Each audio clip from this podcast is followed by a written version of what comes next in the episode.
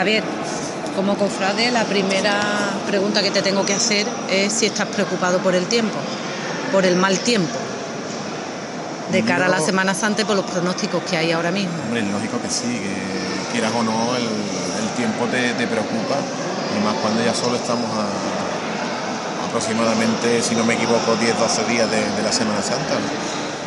Lo que pasa es que a lo largo del tiempo ya uno empieza a darle menos importancia a esas cosas. ¿Por qué? Porque desde, desde un mes antes no puede estar uno pendiente de, las previsiones que se dan en los medios oficiales o en las agencias de meteorología.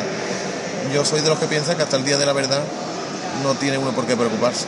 Además hay muestras de ello a lo largo de toda la Semana Santa y Semana Santa que ha estado lloviendo hasta una hora antes y después se ha despejado la noche y han salido todos los pasos. Y de hecho en nuestra hermandad ya estamos acostumbrados a afrontar estas situaciones, ¿no? no nos viene de nuevo ya el tener que reunirnos en un cabildo extraordinario, la Junta de Gobierno el mismo Viernes Santo antes de la estación de penitencia, por motivos del tiempo. ¿no? El que tengamos que hacerlo es algo ya que prácticamente tenemos asumido como que es lógico y que como que es habitual. Y además parece que si no hay esta poca certeza de si vais a salir o no, no es Semana Santa, ¿no? Es, tan habitual. Sí, la Hermandad de la Esperanza, por desgracia, además a lo largo de su historia, y no solo el Viernes Santo, porque la Hermandad de la Esperanza ah, en otras épocas ha salido en días diferentes, ¿no?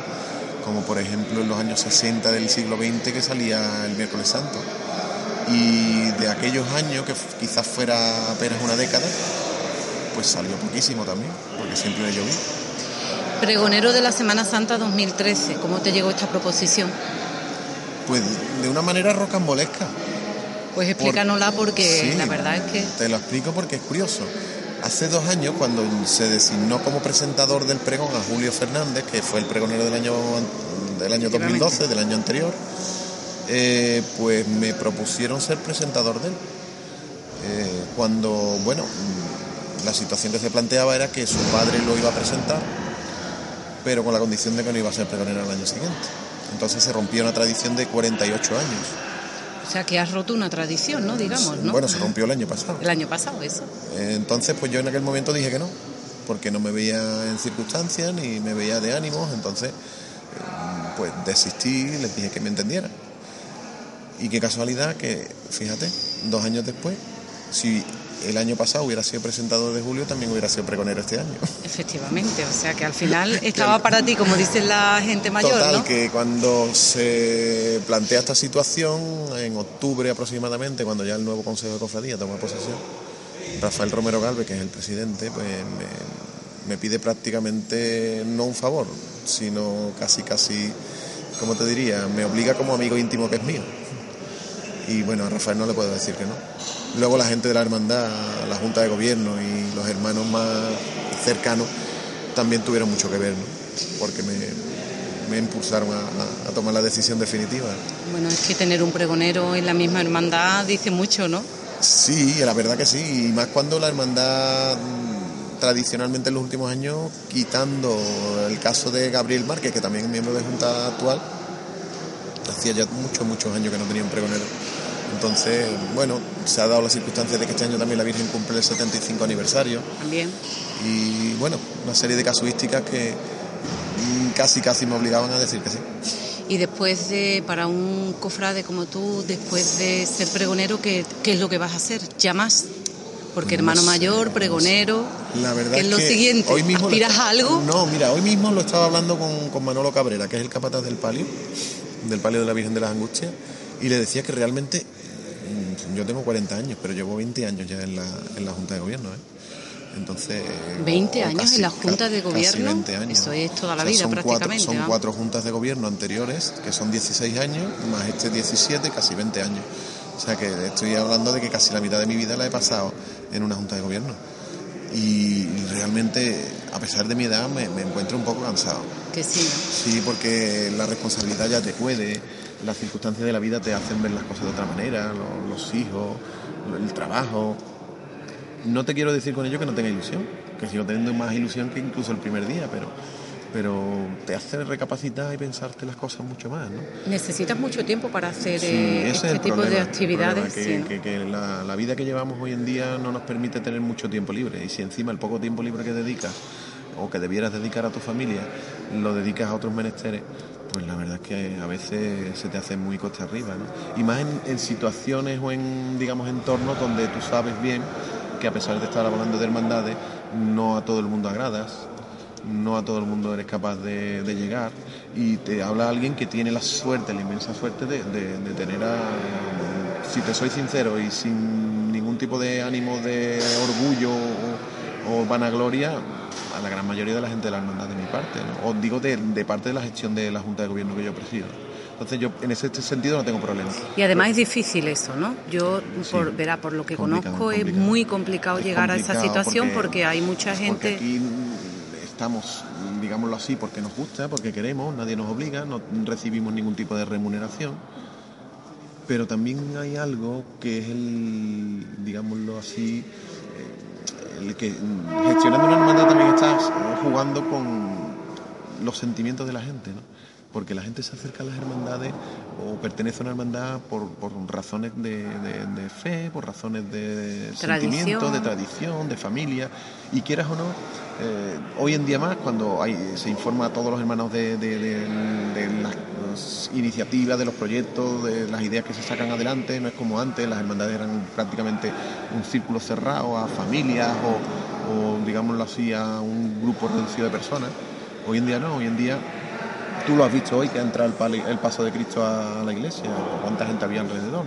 Entonces hoy en día se informa a la gente de todo, no, se oculta nada y quieras o no, estás siempre en el disparadero. Y en el punto de mira, además. Entonces, te vuelvo a insistir, yo no tengo, a Dios gracias, ningún problema, al contrario, muy contento con la gente que me rodea, la Junta de Gobierno, con la gente que, apoya el trabajo de la Junta de Gobierno, que es mucha, con todas las iniciativas y las ideas que la hermandad está llevando a cabo. Lo estás viendo, que, prácticamente no hay una quincena del año que no se hable de la hermandad de la esperanza por algo. Eh, y, también por suerte, por, por mor de buenas noticias, ¿no?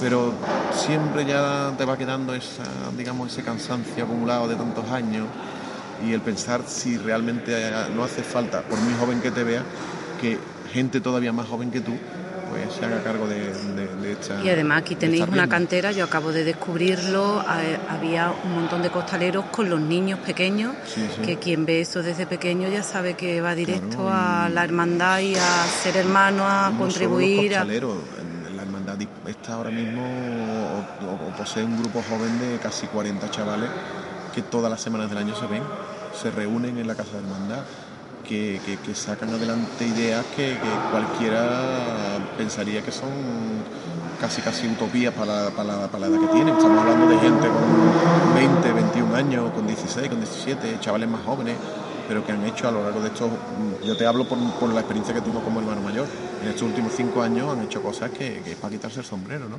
Participan en la vida de la hermandad, participan en los cultos, participan en el montaje de, todo tipo de altares, de, pasos. Pero se les tiene en cuenta. A mí me da la impresión de que... Es que eso es lo que ellos valoran. Efectivamente, que vosotros estáis muy pendientes. Que no son un grupo aparte de la hermandad, sino que son parte de la hermandad. Y ellos se ven valorados, se ven valorados desde el punto y hora que cada vez que mueven algo o deciden algo siempre cuentan con el apoyo de la Junta de Gobierno. Cuando hay que tirarles de las orejas también se les tira porque ellos, ellos me dicen muchas jóvenes. cuando ellos se ven un poco, digámoslo así, pasotas, por decirlo de alguna forma, cuando pasan a lo mejor semanas que a las reuniones acuden menos gente, desde que ya me están llamando, Javi, tienes que venir y nos tienes que arengar. Y, tiene un complejo uno de, de, padre de, familia numerosa, que yo ya soy padre de familia numerosa, pero solo de tres, y cuando se ve allí rodeado de 40 a los que uno le riñe, pero reñir en el buen sentido también, ¿no? Sí. Les orienta, pues la verdad que sí que, que llena mucho, ¿no? Y bueno, centrándonos un poco más en el pregón, eh, yo todos los pregones que he escuchado de Semana Santa suelen tener muchos retazos de recuerdos. Mm. Eh, ¿Me puedes contar, aunque sea un algo, de los recuerdos que va a llevar el tuyo? Hombre, quien me conoce sabe que, que recuerdos de la hermandad va, va a haber toda esa vivencia que yo tengo acumulada, no solo ya como miembro de Junta de Gobierno, sino como miembro del grupo joven aquel que en los años 80 nos vinimos a acercar al día a día de, la esperanza. Y por supuesto hay una persona que, va a estar presente a lo largo de todo el pregón, que es mi padre, ¿no? al que, bueno, solo de, nombrarlo ya me estoy emocionando. eh, es una persona que siempre, a pesar de, porque quien lo conoció sabía que tenía un carácter un poco fuerte, pero luego no, era, una persona, digamos, de, mala intención, al contrario. Tenía ese carácter, pero luego estaba siempre encima de nosotros, de mi hermana, de mí. Y recuerdo cuando yo di el pregón juvenil hace 14, 15, 16 años, va a ser ahora, en el año 97, fue el primero que, se alegró. Entonces me estoy imaginando la cara que hubiera tenido el domingo ahí. Bueno, pues sigue imaginándolo, porque yo creo que va a estar allí. ¿Tú, ah, no te da esa impresión de que están aquí? Lo voy a hacer patente en muchos momentos del pregón, de que, él, está ahí. Eh, ¿Cómo comienza? ¿Tú te has encontrado igual que muchos escritores el miedo al folio en blanco? ¿Cómo comienza? ¿O, ya tenías en la cabeza el pregón de alguna manera? hay gente que no se cree que yo no tuviera nada escrito. Porque hay gente, la mayoría de la gente que me conoce sigue pensando que yo tenía un pregón escrito ya de hace tiempo.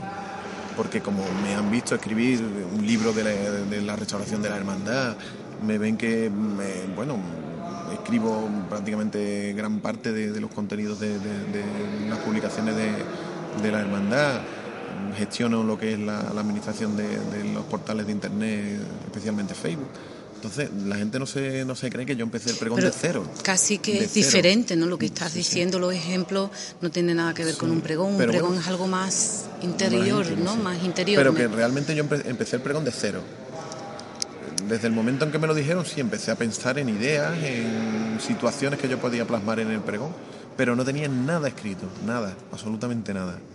El año pasado estuvimos nosotros, vamos, estuvo ahora la información aquí, eh, oyendo el pregón de Julio, y yo noté en el pregón, yo me imagino que eso será normal, que eh, a pesar de que citaba todas las hermandades y toda su vida, pero claro, mm, de alguna manera sus recuerdos más fuertes estaban con su hermandad, con sus dos hermandades. Eh, ¿Crees que en, el pregón tuyo pasará lo mismo? Me imagino que sí, ¿no? Porque si utilizas los recuerdos... es inevitable es inevitable el que yo tengo, es, imposible que yo pueda esconder que yo soy y pertenezco a la Hermandad de la Esperanza desde pequeño, ¿no? Pero si te soy sincero, eh, yo creo, creo que voy a ser muy, muy, digámoslo así, ecuánime a la hora de tratar todas las imágenes, porque a todas les tengo mucho cariño, pues yo soy cofrade ante todo, ¿no?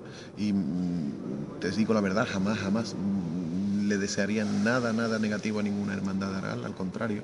Por eso me, irrita tanto cuando veo a personas que, no están en este mundillo em, pensando en el bien de los demás, ni pensando en el bien común, ni en el bien general, sino en, que a uno le vaya peor que a ti. eso no, a mí no me, no, me va. Normalmente no va eso ni siquiera en una situación normal, cuanto más en un mundo como este. No me va, no me va eso.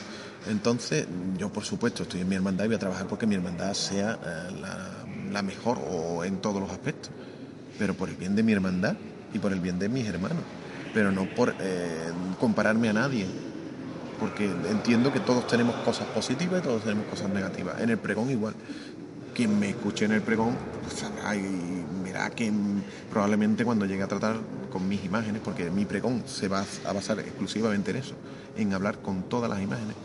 No voy a hablar de costaleros, no voy a hablar de, de capataces, no voy a hablar de bandas, retazos, pero yo lo único que voy a hacer es hablar con todas las imágenes dirigirme a ellas una a una, eh, se va a comprobar que sí, que yo soy hermano de la esperanza, que en ese momento soy hermano mayor de la esperanza, que la que me tira es la esperanza. Pero mm, con Jesús Nazareno pierdo pie y se va a notar. Con la Virgen de San Roque pierdo pie y se va a notar. Y entonces nadie me podrá decir que...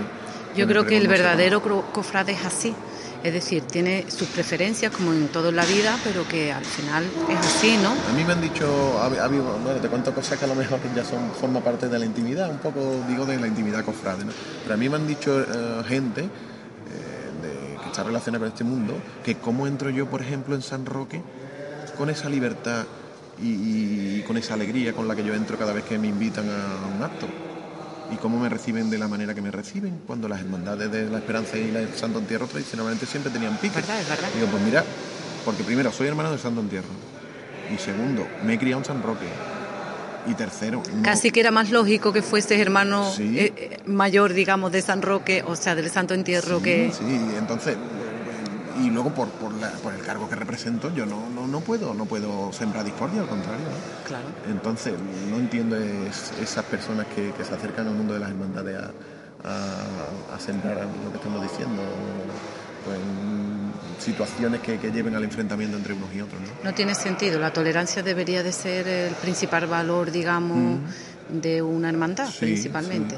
Y otra cosa, mm, vamos a ver, el pregón que llevas teniendo en cuenta la situación que estamos viviendo, eh, cómo han actuado las hermandades, ¿el pregón tuyo va a recoger algo de esta crisis que estamos viviendo? No, no lo va a reflejar algo. No lo va a recoger por el hecho de que pienso que un pregón es una exaltación. No es una humilía, no es, digámoslo así, un meeting. Entonces, yo creo que las hermandades están ahí, lo están demostrando últimamente, y mi hermandad de la esperanza mucho más. No hace falta recordar que somos la hermandad que está fomentando la donación de órganos desde hace mucho tiempo en Aral.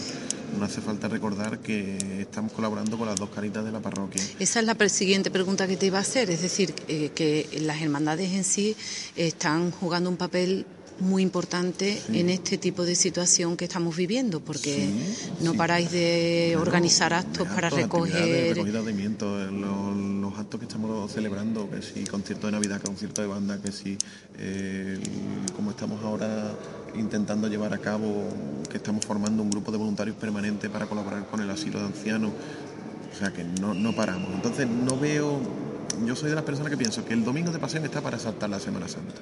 ¿Y quiénes son los protagonistas de la Semana Santa? Las imágenes, nuestras sagradas imágenes. Entonces no, no, no, no veo yo el sentido de, primero, ni buscar ni matices políticos, que entiendo que lo haga. O sea, que los cristianos en un momento dado católicos tenemos que estar a priori en contra del aborto. Bien, pero no veo que sea el momento para tener que mostrar ni apego o desapego a, ningún tipo de línea o ideología política.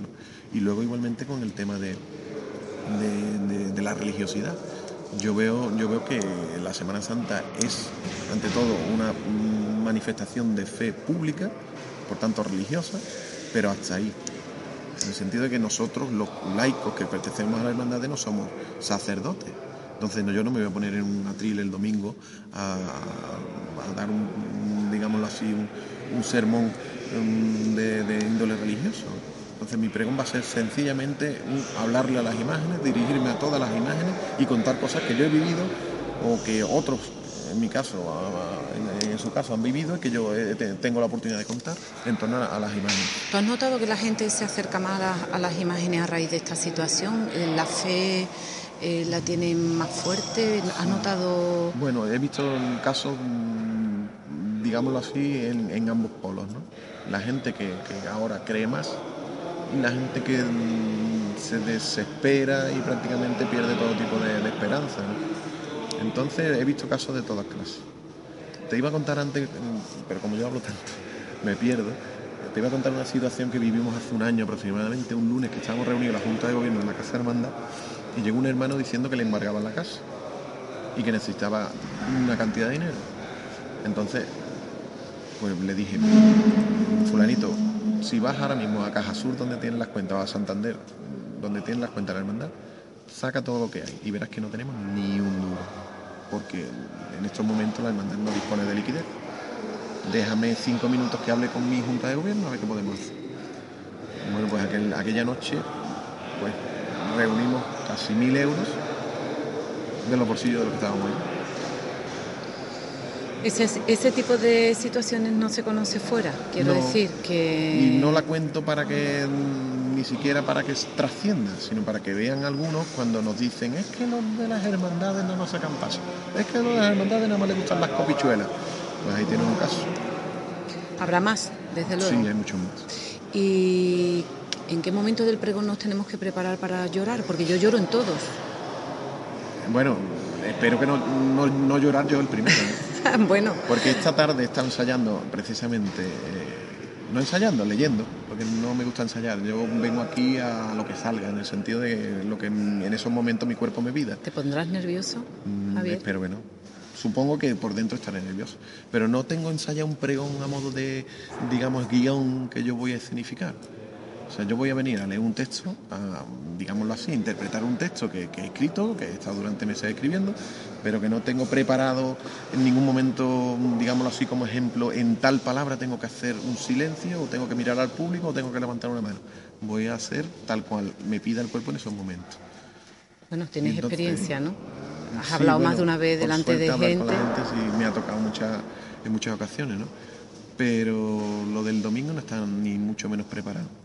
Que no. No, no. Bueno, pues entonces aquí estaremos contigo y bueno, y relataremos a todos los oyentes, a todos los lectores, eh, que, cuál es la parte más emocionante de ese pregón, porque seguro que la tiene, Sí, porque habrá altibajos, ¿no? Habrá sí. momentos en los que eh, estés contando algo, pero habrá momentos en que ese algo sea... Sí, eh, es normal. Y más cuando vas a estar viendo ahí a muchas personas que han estado contigo muchos años en la hermandad peleando, cuando vas a ver personas que comparten tu vida contigo casi a diario. Entonces es inevitable.